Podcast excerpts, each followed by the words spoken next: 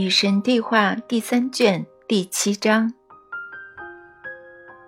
我们已经讨论过许多问题了，老兄，我们真的讨论很多了。现在可以换个话题吗？你做好这个准备了吗？你呢？好了呀，我现在迫不及待。我总算做好准备了。我想把这三年来一直想问的问题都提出来。没问题，问吧。你很酷嘛？我现在想谈论的是另一种神秘现象，你能跟我讲讲转世吗？当然。许多宗教说转世这种教义是骗人的，我们只能活一次，只有一个机会。我知道，那种说法并不准确。他们怎么可以弄错这么重要的事情呢？他们怎么会不知道这么基本的事情的真相呢？你必须明白的是，人类拥有许多以害怕为根基的宗教，他们的核心教义是这样的：神是用来崇拜和害怕的。正是借由这种怕，你们整个人类社会方可实现了从母权统治。到父权统治的转变，正是借由这种怕，早期的神职人员方可使人们洗心革面和遵守天主的教导；正是借由这种怕，各种教会方可吸收和控制教众。其中有个教会甚至言之凿凿地说：“如果你不在每个星期天都去教堂，神将会惩罚你。”他宣布不去教堂是一种罪，而且不是去随便哪个教堂就可以哦。人们必须只去某类教堂。如果你去了其他教会的教堂，那也是一种罪。这纯粹是试图利用恐惧心理来对人们进行操控。令人吃惊的是，这样居然有效。这种见鬼的做法直到今天还有效。喂。你是神啊！别说粗话。谁说粗话了？我只是实话实说而已。我说的是这种见鬼的做法，直到今天还有效。人们只要相信神，就像凡人粗鲁、自私、心胸狭隘、睚眦必报，他们就将会永远相信地狱确实存在，而且神会送他们到地狱里去见鬼。从前，绝大多数人想象不到神会比凡人高尚，所以他们接受了许多宗教的训诫，要害怕天主令人颤抖的报复。人们似乎认为他们自己天生就有缺陷，光靠自我监督的话是无法与人为善、循规蹈矩的，所以他们不得不创建宗教，训诫教众相信神是愤怒的。鸡肠小肚的，以此来让他们自己安分守己，而转世的观念则打乱了这些宗教的如意算盘。怎么会呢？是什么让转世的教义拥有如此巨大的威力呢？以前教会宣称，你们最好乖乖听话，否则就会怎样怎样。然后转世论者走过来对人们说：“这个机会之后。”你们有另一次机会，而且那之后又有别的机会，反正你们有许许多多的机会，所以别担心，努力做到最好就可以。别因为太过害怕而不敢动弹，向你们自己保证，你们将会做得更好，然后去实现这种诺言。早期的教会自然不乐于听到这样的言论，所以他们采取了两种措施。首先，他宣布转世是异教徒的理论；其次，他创造了忏悔圣礼，忏悔能为教徒提供转世论许诺的东西，也就是说，能够给他另一次机会。所以，自那以后，我们便有了这种理论：神会因为你犯下各种罪行而惩罚你。你要是坦白那些罪行呢，神就不予追究了。你只要忏悔就可以安心，因为神会听见你的忏悔并原谅你。是的，但这其实是个圈套。这种解决方法不可能直接由神来执行，它必须通过教会，由教会的神职人员宣布一些必须做到的忏悔仪式，通常是罪人必须做的祈祷仪式。这样就有两个理由使你必须成为教徒了。教会发现忏悔圣礼带来了大量的信徒，所以他很快就宣布，不参加忏悔圣礼是一种罪，每个人必须至少每年参加一次。如果有人不这么做的话，神将会因此而发怒。教会颁布的戒条越来越多，其中许多是武断而多变的，而且每道戒条都假借了神的威势。你要是违反了它，就会受到神永恒的诅咒。当然，你要是忏悔，那就另说了。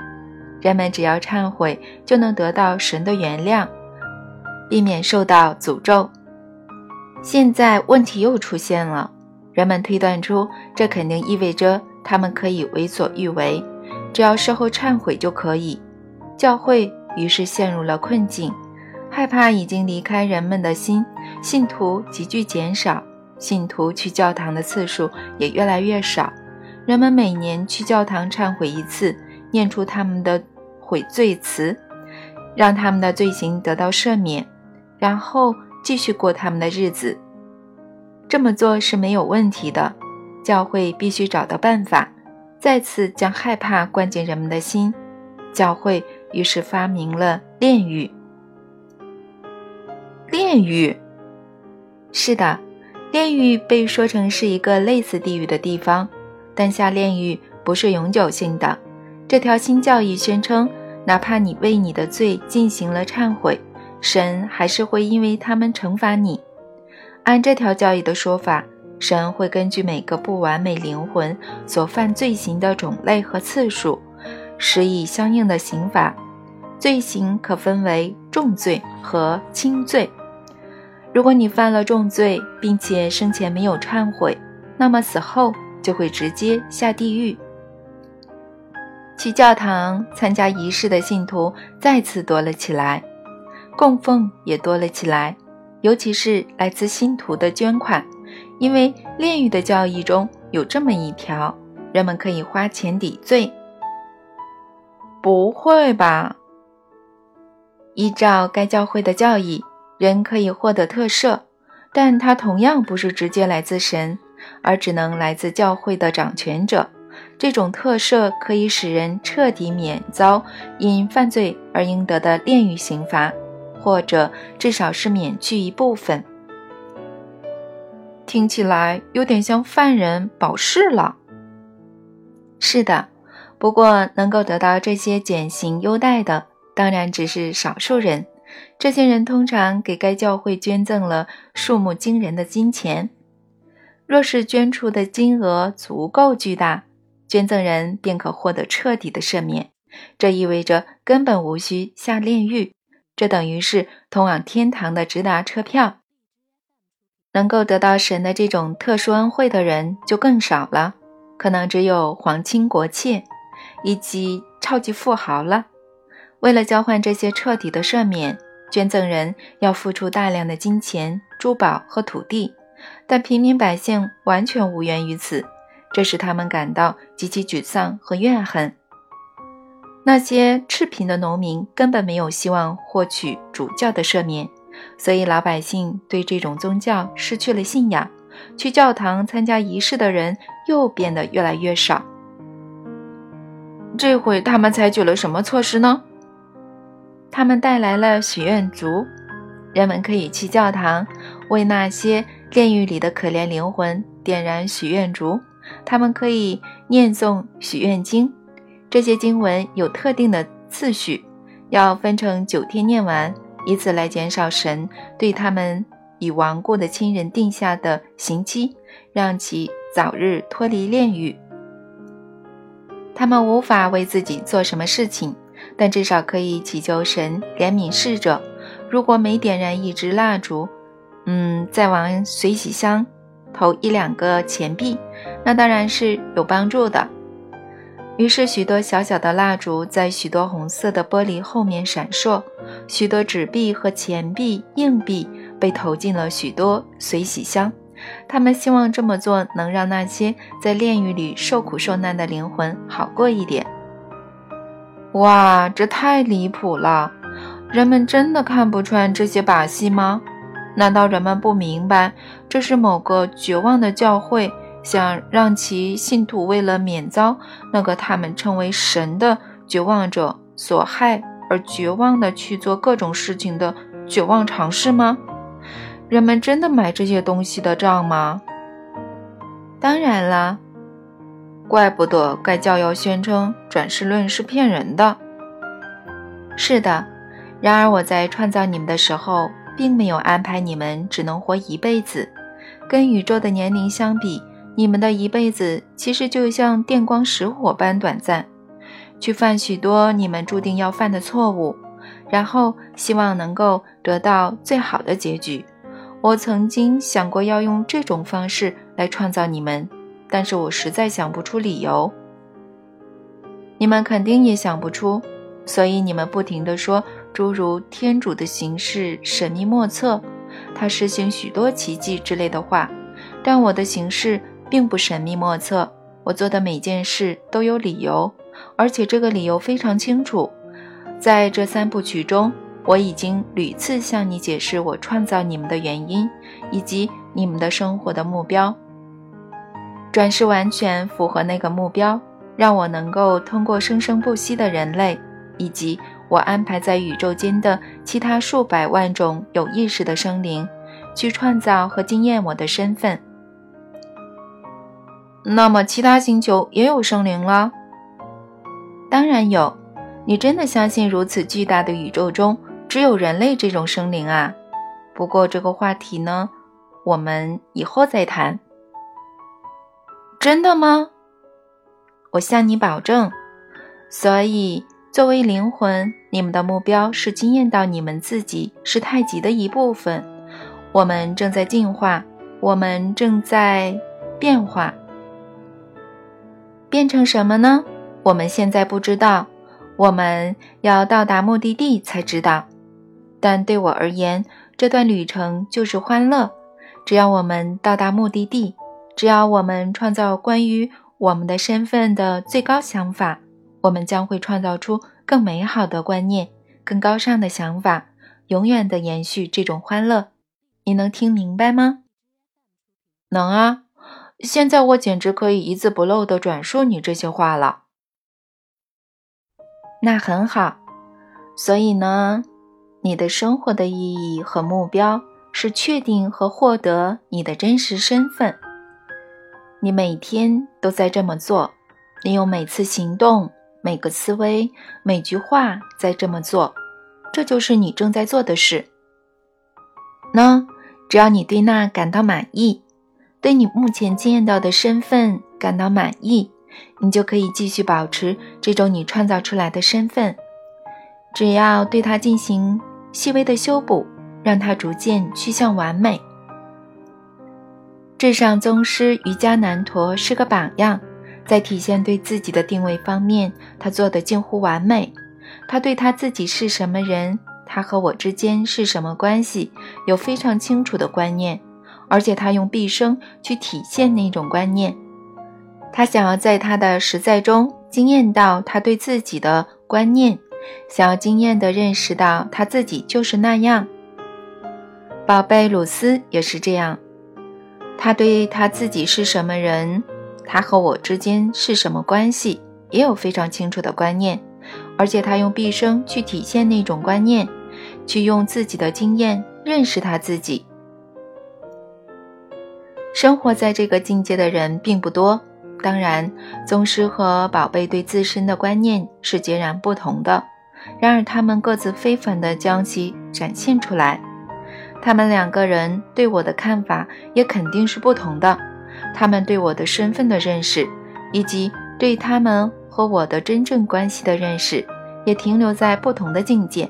这些不同的意识境界则反映在他们的思维、话语和行动上。瑜伽男陀生平大部分时间处于祥和冷静之中，并把祥和冷静带给其他人。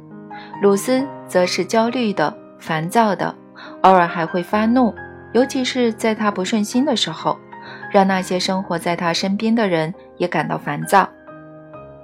然而，这两个人都很好心，没有人比宝贝更加善良。他们之间的区别是，瑜伽男陀几乎没有任何物质财富。但他想要的东西，他都有了，而鲁斯则拥有一切，却从来没有得到他真正渴望的东西。如果这是鲁斯的结局，我想我们都会感到有点遗憾。但那个化身为宝贝鲁斯的灵魂远未完成这个叫做进化的过程，他有机会回顾他给他自身带来的经验，以及他给别人造成的影响。从而决定接下来他想要经验什么，以便让他自身变得越来越美好。我们在这里提起这两个灵魂，是因为他们已经做出决定，确定了他们现在想要经验的东西。实际上，他们目前正在经验那种东西。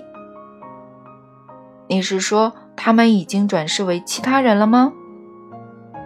如果你认为转世，回到别人的肉身是他们唯一的选择，那你就错了。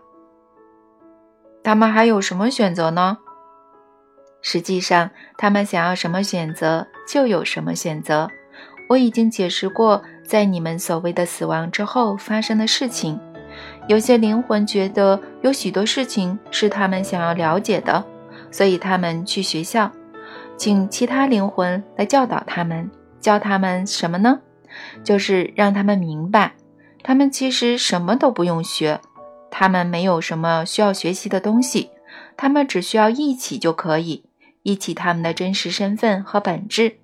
他们得到的教导是要惊艳到他们的身份，他们必须在行动中将那种身份表现出来，必须去成为那种身份。那些教师温和地将这个道理展现给他们看。以便让他们想起来，其他灵魂在到达阴间或者到达之后不久，便忆起这个道理。我现在用的是你们熟悉的词汇，用你们说法来表达，尽可能的做到不要以词害意。这些灵魂可能会立刻寻找这样的快乐，他们无论想变成什么，就能变成什么。我的属性有百万种、亿万种，他们可以从中进行选择，并立刻惊艳到选中的属性。有些灵魂也许会选择再次以物质的形式那么做。随便哪种物质形式吗？是的。看来灵魂真的可以投胎成动物，神真的可以变成母牛了。母牛果然是神圣的。我靠！对不起，你总是这么喜欢开玩笑。我看你在生活中往往也喜欢苦中作乐。是的，你说对了，我真想为你鼓掌喝彩呀！谢谢你，谢谢你。但让我们言归正传，你刚才提出的问题是：灵魂能够投胎为动物吗？答案是能的，当然能。真正的问题在于。灵魂想要那么做吗？答案是可能不。动物有灵魂吗？每个曾经凝视动物双眼的人都知道答案。那我如何知道我家的猫不是我奶奶投胎转世的呢？我们在这里讨论的大过程是进化、自我创造和进化。进化是单向的，它是向上的。永远向上。灵魂最大的欲望是经验其自身更高的层次，所以在进化的阶梯上，他想要上升而不是下降，直到他经验到所谓的涅槃那种天人合一的境界，也就是与我的合一的境界。但如果灵魂渴望经验到其自身更高的层次，他为什么想要再次投胎为人呢？那肯定不是上升。如果灵魂重返人类的身体，那肯定是为了获得更多的经验，从而进化到更高的境界。人类的经验展现了许多不同的进化境界。灵魂哪怕以人类的形式生活了几辈子，甚至几百辈子，也仍可以继续向上进化。然而，向上进化这种灵魂最大的欲望，是不能通过重返低级的生命形式而得到实现的，除非灵魂终于达到了重归于太极的境界。这肯定意味着每天都有新灵魂以低级的生命形式出现。不是的，每个被创造出来的灵魂是同时被创造出来的。我们全都存在于此时此地，但正如我以前解释过的，当某个灵魂部分的我达到了终极的实现，他可以选择从头再来，真正的忘记一切，以便能够再次忆起所有的事情，再次重新创造其自身。神以这种方式继续重新经验其自身。灵魂也可以选择在特定的境界上。以特定的生命形式轮回，他想要轮回多少次都可以。若是不能转世，若是缺乏重返某种物质形式的能力，灵魂就不得不用一辈子来完成他想要完成的每件事。而在宇宙的时间上，人的一辈子其实比十亿分之一次眨眼还要短。所以呢，没错，转世当然是事实。它是真的，是注定的，也是完美的。好吧，但还有件事我没搞清楚。你说过时间这种东西是不存在的，所有事情都在此时发生，对吧？对的。而且你还说过，你在第二卷很详细的说过，我们一直存在于时空连续体的不同层次或者不同位置上。是这样的。好吧，但这就让我抓狂了。如果时空连续体上有许多个我，其中一个死了，随后变成别人回到这里，那么，那么我是谁呢？那样的话，我必须同时是两个人才行。假如我总是不停的这么做，你说我确实是，那么我就同时是一百个人、一千个人、一百万个人。是处于时空连续体一百万个点上一百万个人的一百万个变身。是的，这我不明白，我无法理解。其实你理解的算好的啦，这个是非常先进的概念，你对它的理解相当好。但但是，假如这是真的，那么我。长生不灭的我的组成部分，肯定化为亿万种不同的形式，以亿万种不同的方式，与永恒的此刻，在宇宙之轮的亿万个不同位置上进化着。你又说对了，那恰恰是我正在做的事情。不是啦，我说的是，那肯定是我正在做的事情。也可以这么说，这跟我说的是一样的。啊，不是啦，我说的是，我知道你说的是什么，你说的就是我刚才说你说过的，你会感到糊涂，是因为你仍然以为我们并非一体。我们是一体吗？我们从来都是一体的，向来都是，你才发现吗？照你这么说，我是在自言自语了，差不多吧。你是说你并非神？这我可没说过。你是说你是神？这我刚刚说过。但假如你是神，而你是我，我是你，那么，那么我就是神。是啊，你是神，这是正确的。你完全明白啦。但我不仅是神。嗯，我还是其他所有人。是的，但那是不是意味着天地间唯有我，没有其他人和其他事情存在？难道我没说过，我与父原本是一体？说过，但是，难道我没说过，我们所有人都是一体？说过，但以前我不知道你是在实话实说，我以为这句话是个比喻，我以为它更像哲理箴言，而不是陈述句。它是陈述句。我们所有人都是一体，所以我才会说，只要你们帮助过其中最穷苦的，就等于帮助过我。你现在懂了吗？懂了。你总算懂了，你终于懂了。但别怪我要打破砂锅问到底。但当我和别人相处时，比如说和我的配偶或孩子，我觉得我和他们是分离的。他们是有别于我的。意识是神奇的东西，它可以分裂成一千个部分、一百万个部分、一百万乘以一百万个部分。我已将我自己分裂成无穷多个部分，以便我的每个部分可以回头观望其自身，看见我的身份和本质的神奇之处。但我为什么必须经历这段遗忘和怀疑的时期呢？现在我仍然没有完全相信，我仍然停留在遗忘之中。别这么苛求你自己，这是大过程的组成部分，你这样没什么不好。那你现在为什么要告诉我这些呢？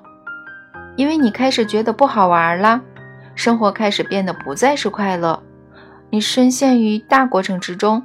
仍之忘了，它只是个过程，所以你呼唤我，你恳求我来找你，帮你理解，向你展示神圣的真相，向你揭露最大的秘密，那个你向自己隐瞒的秘密，关于你身份的秘密。现在我已经做到，我再次促使你一起那真相和秘密。嗯，这有用吗？这会改变你明天的行为吗？这会促使你今晚对事物的看法发生变化吗？现在你会治愈受伤者的创痛，安抚害怕者的焦虑，满足赤贫者的需要，欢庆成功者的辉煌，在目光所及之处都看到我的身影吗？这种对真相的最新意起会改变你的生活，并促使你去改变别人的生活吗？或者你会回归遗忘的境地，坠回自私的深渊，重返并再次寄居你在这次觉悟之前对你自己身份的狭隘想象之中呢？会是哪种呢？